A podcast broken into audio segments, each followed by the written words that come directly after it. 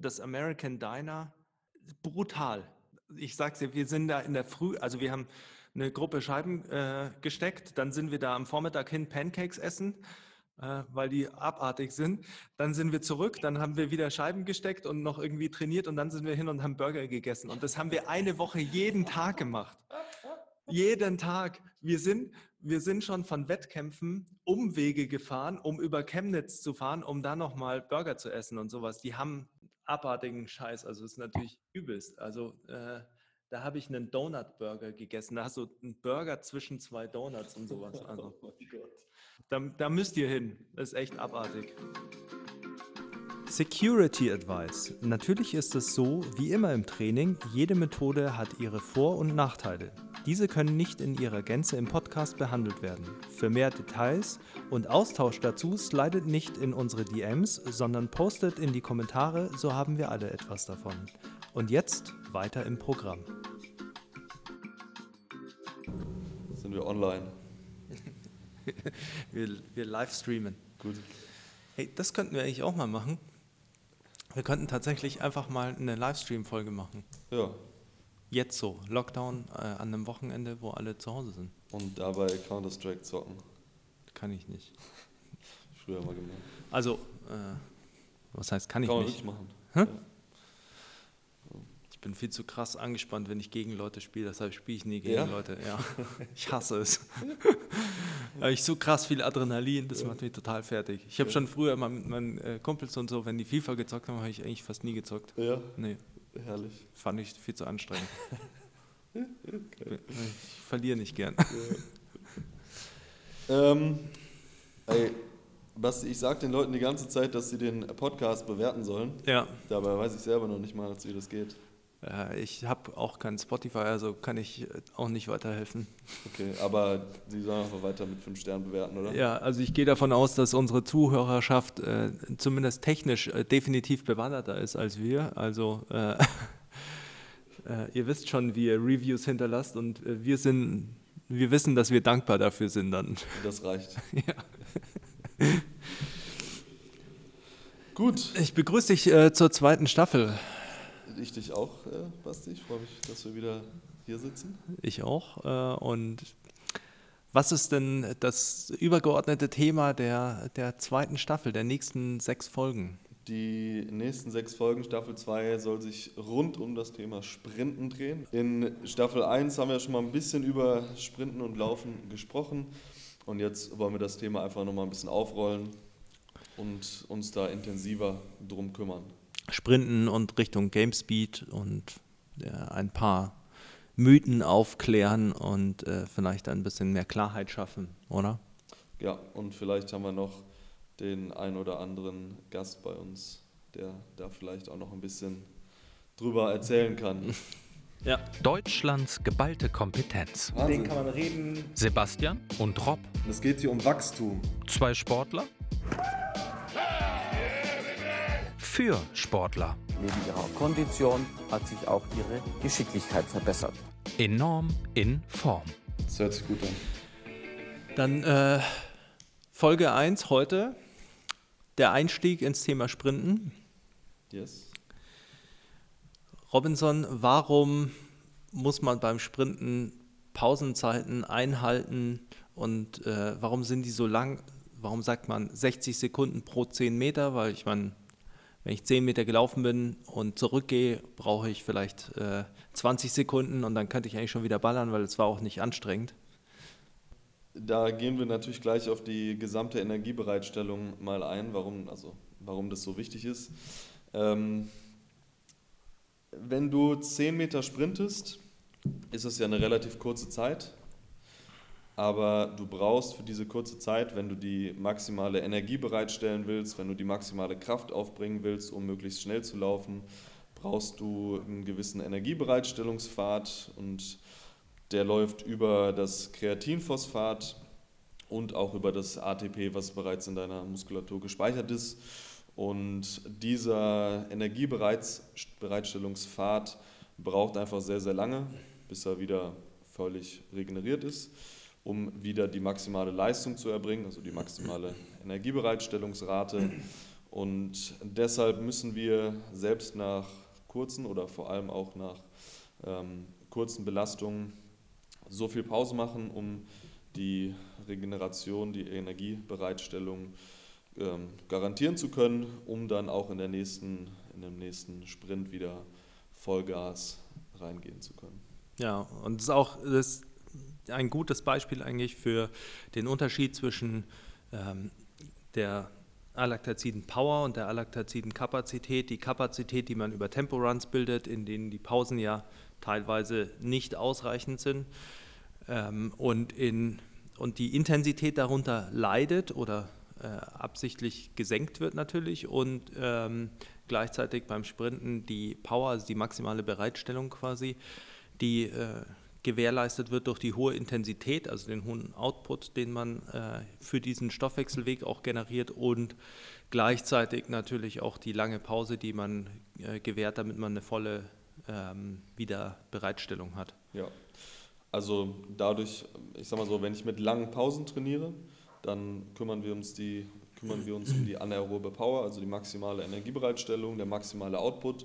Und für die anaerobe Kapazität wäre es sogar in Ordnung, mit eingeschränkten Pausen zu trainieren, ähm, um halt diese Kapazität der, des Wiederherstellens von den Stoffwechselfaden des Regenerierens ein bisschen zu verbessern. Ja. Das Blöde ist nur, wenn man nur eine Sache trainiert. Ja, also man muss immer schauen, wie es Hand in Hand geht. Richtig. Und viele trainieren leider nur die anaerobe Kapazität. Oder weil es so schön hart ist, äh, halt schön Laktazid, also im Sprinttraining, dann kurze Pausen, weil dann brennt alles und man äh, merkt richtig, wie hart das Training ist und äh, wird man dann wirklich schneller? Sagen wir mal so, das funktioniert bis zu einem gewissen Grad. Also absolute Anfänger werden da Newbie-Gains erfahren und mit Sicherheit auch schneller werden. Aber ab einem Punkt läuft es einfach leider nicht mehr so.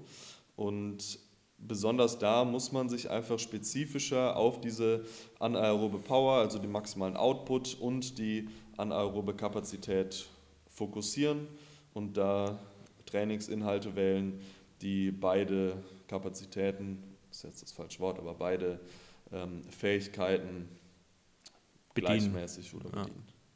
Ja. ja, es ist auch ähm, mit den Pausenzeiten beim Sprinten oder im Sprinttraining, genauso wie eigentlich in allen intensiven Trainingsinhalten, ist es ja so, dass man zusätzlich, wenn die Intensität im Vordergrund steht, einen hohen technischen Faktor haben will. Also man will die Technik verbessern, man will ja die Bewegungsmuster optimal gestalten. Ermüdung äh, konkurriert ja immer mit einer optimalen Ausführung. Und dementsprechend kann man die Pausenzeiten auch gut nutzen, um sich dann wieder ein bisschen zu konzentrieren darauf, was war in der Wiederholung gut, was war in der schlecht, also dass man analysieren kann, weil der einzelne Sprint währenddessen ist ja zu schnell, um äh, währenddessen irgendwie festzustellen oder äh, aktiv äh, wahrzunehmen, quasi, was man jetzt im nächsten Sprint besser macht. Ja, was ich auch in dem Zusammenhang oder finde ich ganz interessant.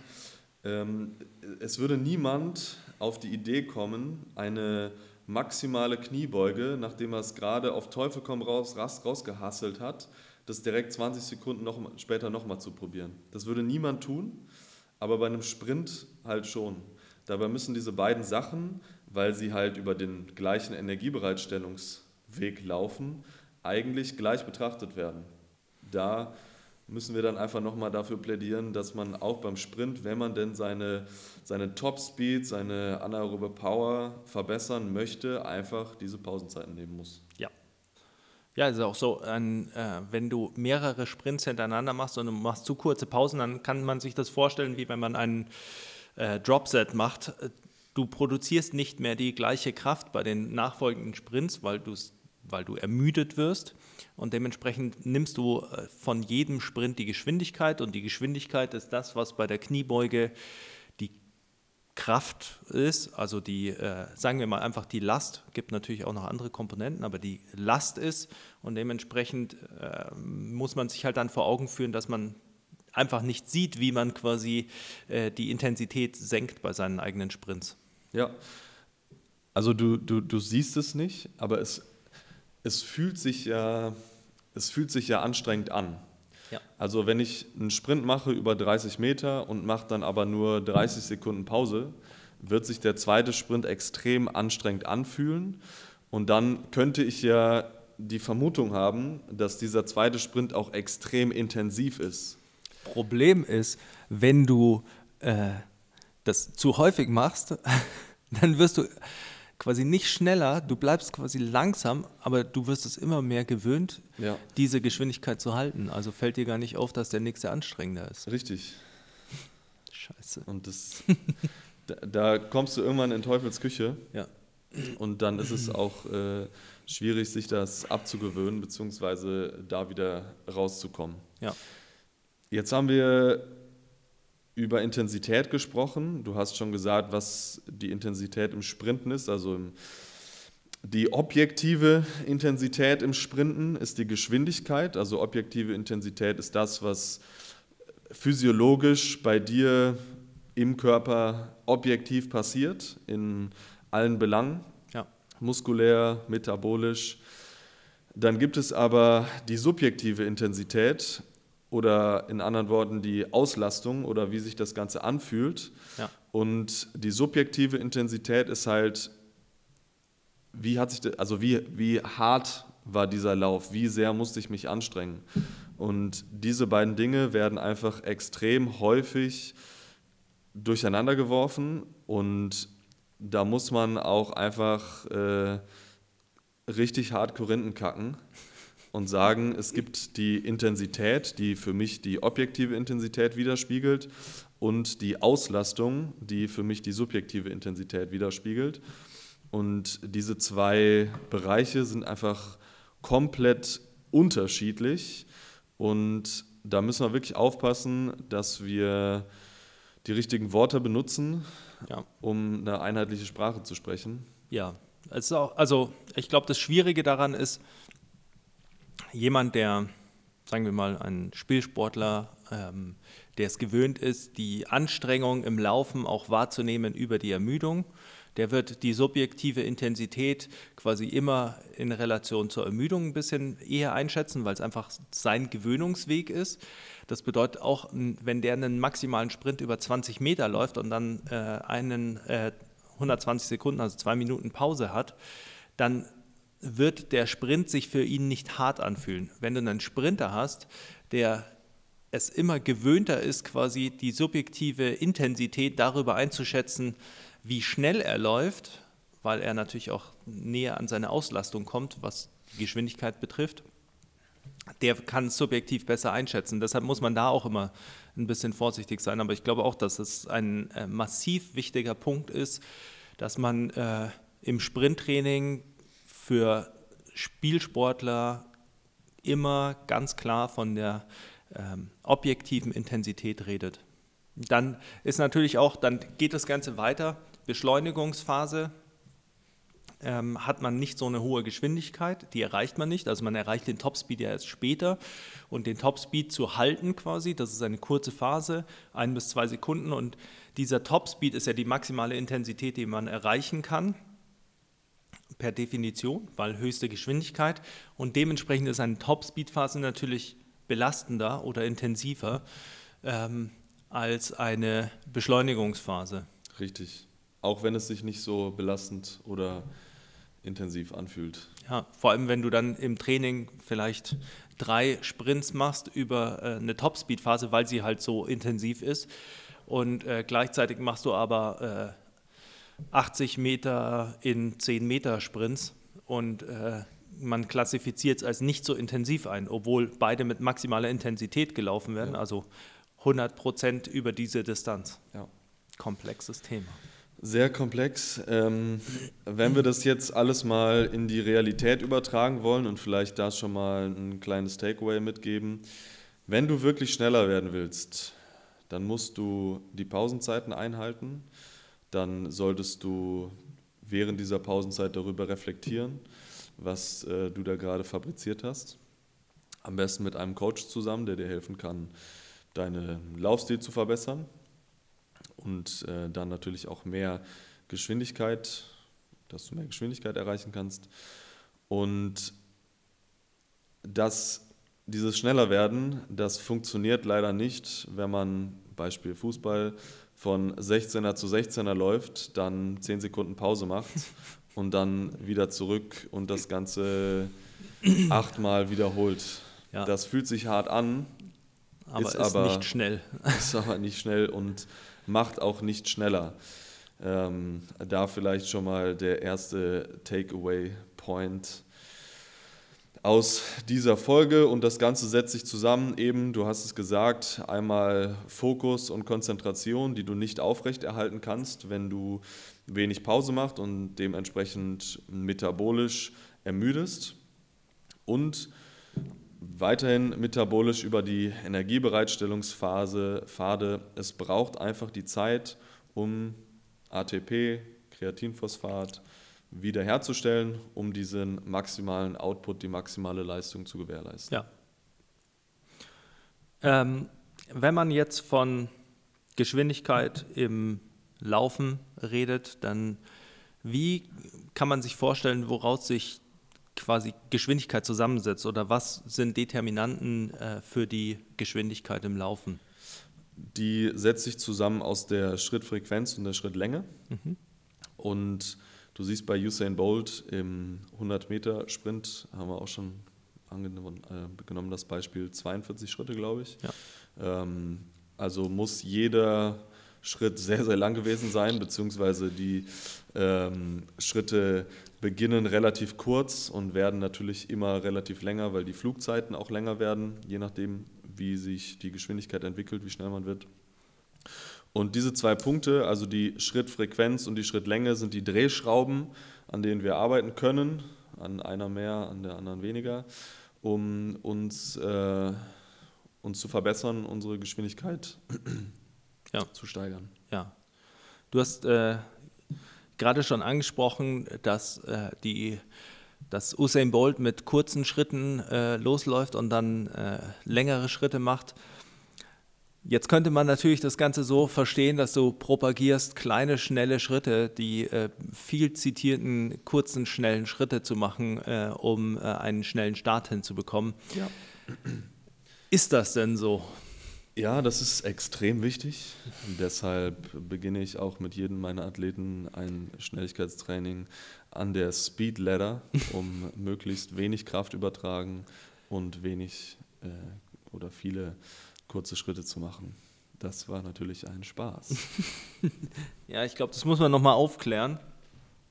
Also grundsätzlich, um zur Speed- oder besser Koordinationsleiter zurückzukehren, Problem an der Koordinationsleiter ist natürlich, man trainiert eine hohe Frequenz, also viele Schritte zu machen innerhalb eines bestimmten Zeitfensters.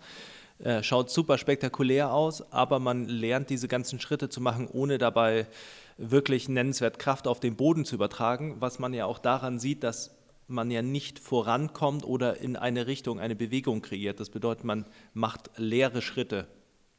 Und der Übertrag davon auf Geschwindigkeit, auch innerhalb einer hohen Frequenz, ist natürlich niedrig, weil du brauchst ja eine hohe Frequenz, bei der du jeweils massive Kräfte auf den Boden überträgst, weil nur die produzierte Kraft dich nach vorne bringt. Ja, uns bleibt gar nichts anderes übrig, als Kraft auf den Boden zu übertragen, um uns nach vorne zu bewegen. Das ist es, also Ja. Und anders geht's nicht. äh, wovon hängt dann quasi die, äh, die Tatsache ab, dass im, bei 100 Meter Sprinten, Sprintern die Schrittlänge zunimmt? Weil jetzt könnte man sagen, ja, aber die machen ja kleine Schritte und werden dann größer in den Schritten. Ähm, Das ist, weil die Geschwindigkeit sich steigert. Also wenn man beschleunigt, steigert sich ja auch die Geschwindigkeit. Man nimmt Momentum auf. Und dadurch steigert sich natürlich auch die Flugphase. Und weil du versuchst, diese Geschwindigkeit vor allem in der Top-Speed-Phase immer aufrecht zu erhalten, wird die Bodenkontakt, Bodenkontaktzeit immer kürzer und die Airtime, also die Flugphase, immer länger. Und dadurch ergibt sich dann halt die vergrößerte Schrittlänge. ja. Plus die Körperposition, weil man natürlich immer aufrechter wird, äh, je schneller man ist. was quasi eine Notwendigkeit der Geschwindigkeit ist oder ein Resultat der Geschwindigkeit und innerhalb einer Auf, also wenn ich mit dem Oberkörper aufrecht zum Boden bin, senkrecht zum Boden bin, dann habe ich natürlich eine größere äh, Range, über die ich meine Beine bewegen kann, die mit der Flugphase dann zusammenhängt. Also über die ich die Beine bewegen kann, nicht, aber über die ich die Beine in Relation zum Be Boden bewegen kann. So ja. könnte man sagen. Ähm, lass uns vielleicht nochmal ganz kurz zur Speedladder zurückgehen. Also wir haben die jetzt voll gebasht. Ähm, aber wofür ist sie denn gut? Also die Speedladder kann man nutzen, um Rhythmus zu lernen. Die Speedladder kann man nutzen, um Drills an der Speedladder zu lernen, um sich tatsächlich um seine äh, Extremitäten tatsächlich auch ein bisschen zu kontrollieren zu können. Ja, ein bisschen zu koordinieren. Ähm, man kann natürlich Sprungvarianten einbauen, in denen man ein bisschen an der Stiffness arbeitet. Ähm, und ja, im Prinzip ist es einfach eine generelle Koordinationsübung, die aber keinerlei spezifischen Übertrag hat auf Richtungswechsel, Beschleunigung oder Topspeed. Genau, das ist eigentlich äh, gut gesagt. Und es ist äh, teilweise auch eine ganz gute Beschäftigungstherapie. Man kann es auch als Warm-up nutzen, ja. ist ja auch ist ja herausfordernd, man muss sich ein bisschen konzentrieren, das ist absolut legitim. Ja.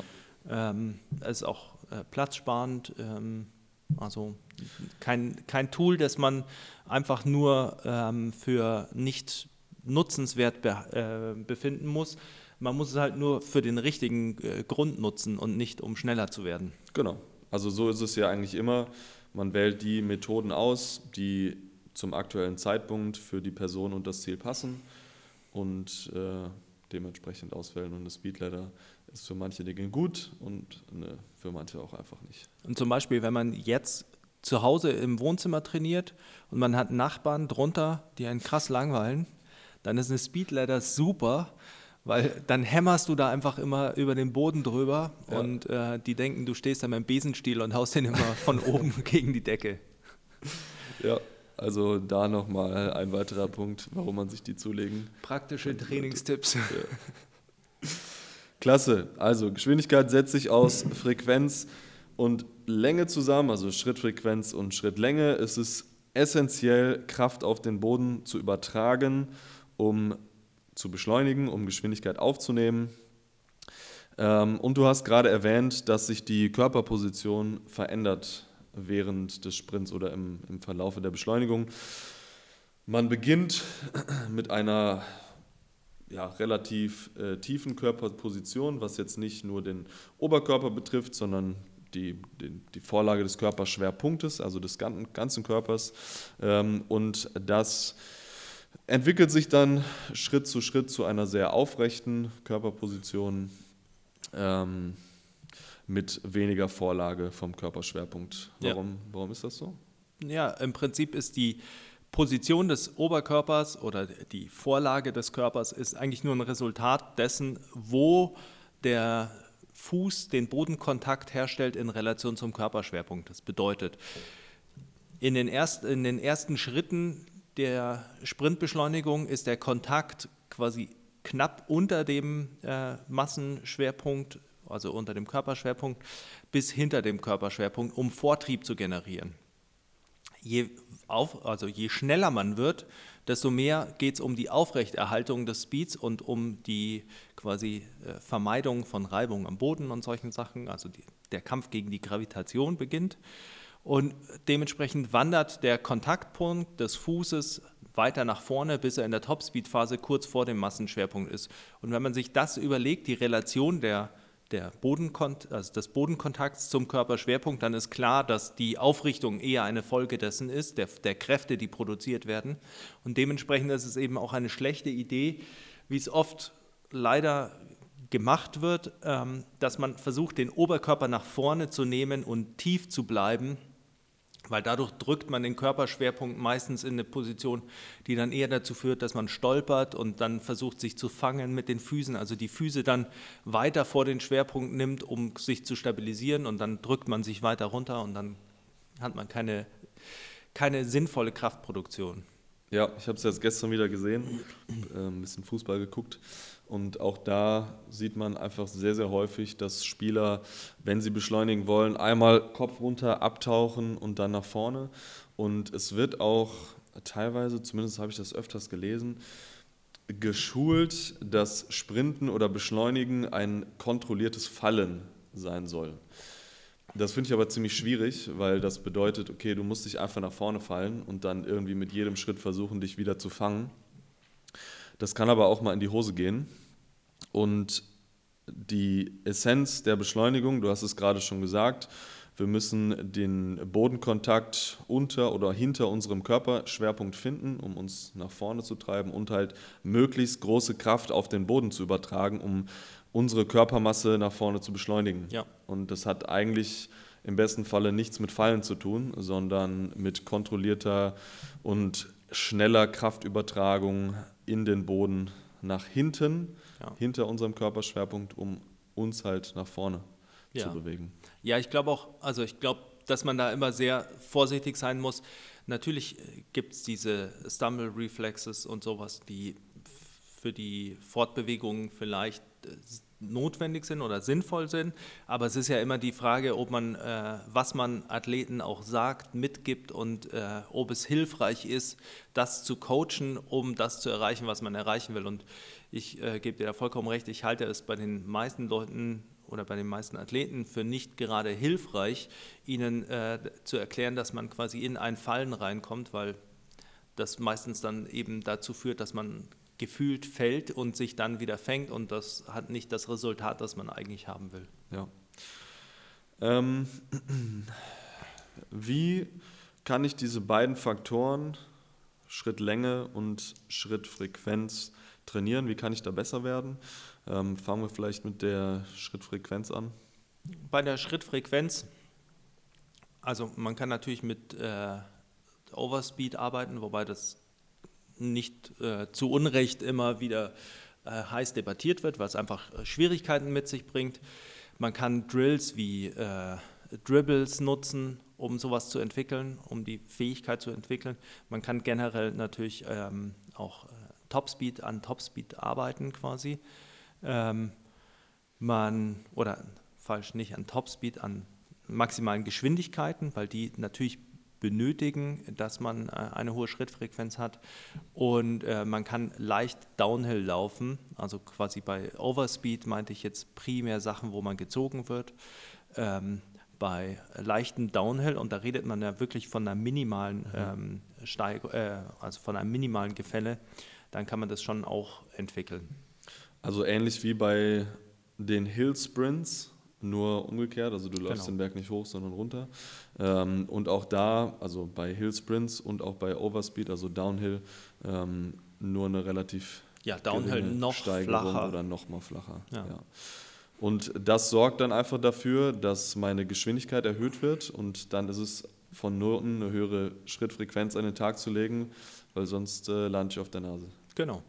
Ja, weil du, also die Schrittlänge kannst du ja, ist ja abhängig von deinen äh, Gliedmaßen quasi und äh, deiner Position. Und die Position und die Gliedmaßen ändern sich nicht. Also hast du bei einer höheren Geschwindigkeit die Notwendigkeit einer höheren Frequenz. Eigentlich ein probates Trainingsmittel, so ein bisschen Do-or-Die-Approach. Eigentlich ja, das schaffst, dann ist halt gut Problem und wenn ist nicht, dann nur die, äh, Problem. Ähm, die, die Frage, da, ob du halt irgendwie Zugang zu so einer, äh, zu so einer äh, möglichst gleichmäßigen, äh, zu einem möglichst gleichmäßigen Gefälle hast. Ja, das könnte schwierig sein. Ja. Das kann man sich auch nicht eben im Garten aufkippen lassen, leider. Okay, also Schrittfrequenz über le ganz leichte Downhill, um einfach eine höhere Geschwindigkeit zu erzwingen, die dann auch eine höhere Schrittfrequenz Ja. Also es, erfordert. es gibt auch noch natürlich viele andere Möglichkeiten, auch so Dinge wie äh, Wicket Drills oder sowas können dafür genutzt werden. Aber es ist halt immer die Frage, wie spezifisch man das trainieren will für Spielsportler, die so viel verschiedene ähm, Trainingsinhalte haben. Aber ich glaube, da kommen wir in der übernächsten oder nächsten Folge drauf. Mit Sicherheit. Schrittlänge. Schrittlänge ist äh, zu einem großen Teil bei Nicht-Sprintern abhängig davon, wie viel Kraft sie produzieren können in dieser Aufgabe. Oder also Schrittlänge wird immer generiert durch die übertragene Kraft auf dem Boden. Ähm, dementsprechend ist es Explosivkrafttraining, äh, Sprinttraining, Resisted Sprints, die äh, an der Schrittlänge auch arbeiten können. Also wir wollen quasi die Kraftkomponente im Sprint verbessern. Einmal im besten Fall unsere Maximalkraft und ähm, natürlich auch die Explosivkraft, also wie schnell wir in der Lage sind oder wie schnell wir in der Lage sind, das, den möglichst höchsten Anteil unserer Maximalkraft abzurufen, Ja. weil die Zeiten, die ich im Sprint habe, relativ kurz sind. Die Bodenkontakt Genau. ja. Um, genau. Also die, die Zeit, um Kraft zu übertragen, relativ kurz sind. Ähm, deshalb möchte ich natürlich in dieser kurzen Zeit so viel Kraft wie möglich übertragen, Ja. um Vortrieb nach vorne zu generieren. So ist es. Dann würde ich sagen, haben wir einen guten Einstieg geschafft. Wenn wir das nochmal ganz kurz zusammenfassen, Pausenzeiten, eine Minute pro 10 Meter ungefähr, um die Energiebereitstellung äh, wieder garantieren zu können, um Fokus garantieren zu können und über äh, den Laufstil ein bisschen zu reflektieren, Genau. am besten mit einem Coach. Dann eine Sache nur vornehmen für den nächsten Sprint, Genau. die man verbessert. Ja, nicht, nicht viel, sonst wird es nichts. Intensität im Sprinten ist die Geschwindigkeit. Geschwindigkeit ist abhängig von Schrittlänge und Schrittfrequenz. Ähm, wobei man immer eben versucht, möglichst kraftvolle Schritte zu machen und dementsprechend lange Schritte und die dann mit einer hohen Frequenz. Richtig. Und das ist abhängig darüber, wie viel Kraft ich in der Lage bin, in Boden der Zeit, die mir zur Verfügung steht, auf den Boden zu übertragen. Genau. Und die Speed Ladder, die nutze ich nicht, um schneller zu werden, sondern die nutze ich, um Rhythmus zu lernen, um äh, Stiffness eventuell vorzubereiten, um Jumps mit zu integrieren und für ein gutes Warm-up. Genau. Super. Dann finde ich, war das äh, wieder eine gute Folge. Ich hoffe, dass ihr da ein bisschen was mitnehmen konnt. Das äh, freut uns immer sehr. Wir freuen uns natürlich weiterhin um Bewertungen auf Spotify mit möglichst vielen Sternen. Ja. Und äh, alle Abos überall. Und, Auch bei ähm, OnlyFans. Was? Ja, hat er das gesagt. ähm, und natürlich äh, sind eure Fragen willkommen, euer Feedback äh, ist willkommen, gerade wenn es so schön ist wie die letzten Male, aber auch alle Verbesserungsvorschläge, die wir bekommen haben, waren bis jetzt super. Ähm, also vielen Dank dafür und äh, bitte macht weiter so. Und natürlich, falls ihr Fragen zu der Folge habt, dann in alle möglichen Kommentare. Dann werden wir uns auch darum kümmern, äh, die zu beantworten. Ähm, genau, Und äh, ein Livestream können wir dann eigentlich auch machen. genau. Und äh, es wird wahrscheinlich einen Livestream geben. Gut, dann adios. Bleibt in Form, Am besten Fall enorm in Form, genau. Steckt den Kopf nicht in den Sand. sondern auch durch die Wand und macht immer lange Schritte.